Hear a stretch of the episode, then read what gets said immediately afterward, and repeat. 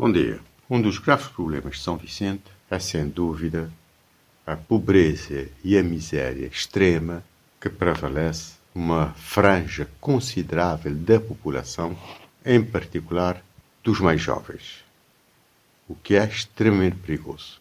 Eu penso que se deve dar passos no sentido de colmatar essa situação, aproveitando todas as oportunidades para o bem comum, para servir a ilha no seu todo e não para enriquecimento fácil e rápido de algumas pessoas ou empresas. Uma das potencialidades deverá ser, poderá ser, o turismo, em particular o turismo de cruzeiro.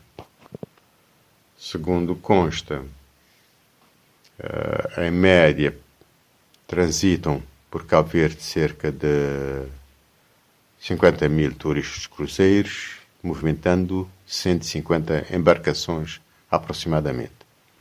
E que a maior parte desses turistas e dessas embarcações transitam por Mindelo. Também houve um número que, segundo a Enapor, movimentaria cerca de, o turismo por ano, cerca de 400 mil contos, 4 milhões de dólares aproximadamente, dólares ou euros. E que cada turista gastaria, por, em média, por pessoa, entre 30, 40, 40 e pouco, poucos dólares. Eu pergunto, será que a a cidade está realmente a beneficiar ou é um pequeno grupo de empresas ou de pessoas? Eu sei que a Napor, claro que uh, beneficia muito com essas embarcações. O, as empresas de combustível também.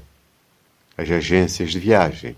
Uh, algo, alguma. Aliás, a Transcor, por exemplo, que transporte pessoas, alguns guias turísticos, mas não penso que seja lá muito, muita coisa. Uh, eu penso que se pode fazer muito melhor. É preciso tornar a cidade mais atrativa, mais agradável, porque São Vicente, ou Mindelo em particular, uh, não é muito atrativo para um turista de cruzeiro. Porque a vezes eles andam por aí, mas não têm poucos sítios que possam ser mesmo interessantes.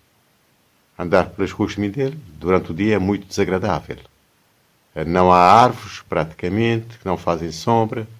As paredes e postos estão sujos de cartazes de campanha, uma vergonha, e que não só transmite uma, uma percepção muito negativa da sociedade e da forma como é gerida. Porque quando se vê cartazes de muitos meses ou anos aí afixados, não é só risível para os turistas. Mostra um atraso considerável em termos, diria, civilizacionais. Uh, mas também, por exemplo, vê-se que boa parte dos turistas desses barcos vão para a Lajinha. E o piso da Lajinha é inaceitável que tenha um piso desses. Claro que a Napor utilizou a lajinha para despejar os uh, materiais que retirou do mar, não é? Areia misturar com calcário, etc.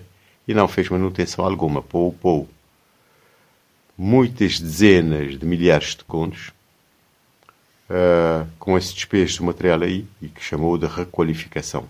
E a Anapor, por várias razões, deveria cuidar da praia, da sua manutenção, melhoramento da praia.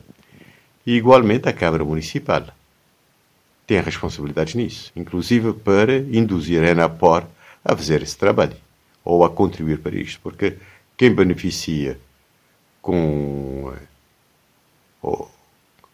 com a estadia desses barcos é principalmente, é, eu quero crer que é a Enapor.